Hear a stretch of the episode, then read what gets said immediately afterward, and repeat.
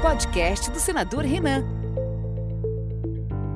Olá pessoal, eu quero começar falando sobre o assunto mais relevante na vida de todos, a pandemia, que apavora, que aterroriza.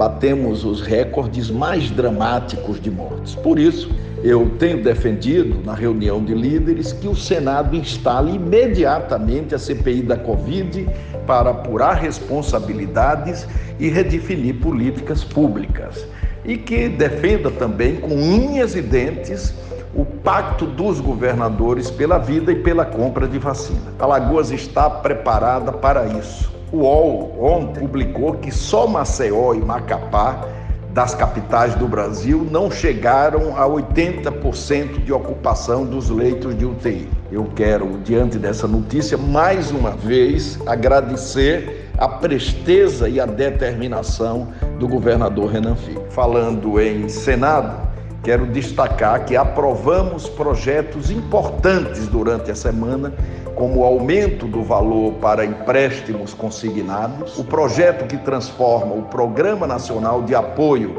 às Pequenos e Microempresas, o PRONAMP, em política de crédito permanente e o que transformou em crime a perseguição pelas redes sociais estamos fazendo a nossa parte aqui no Senado Federal. Esta foi uma semana importante também para a democracia.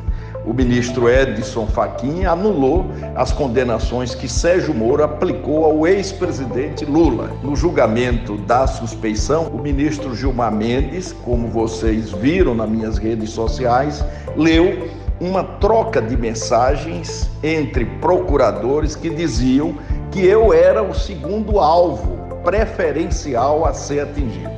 Uma perseguição sem fim que vamos vencendo a cada dia. O Supremo Tribunal Federal já arquivou mais de dois terços dessas investigações.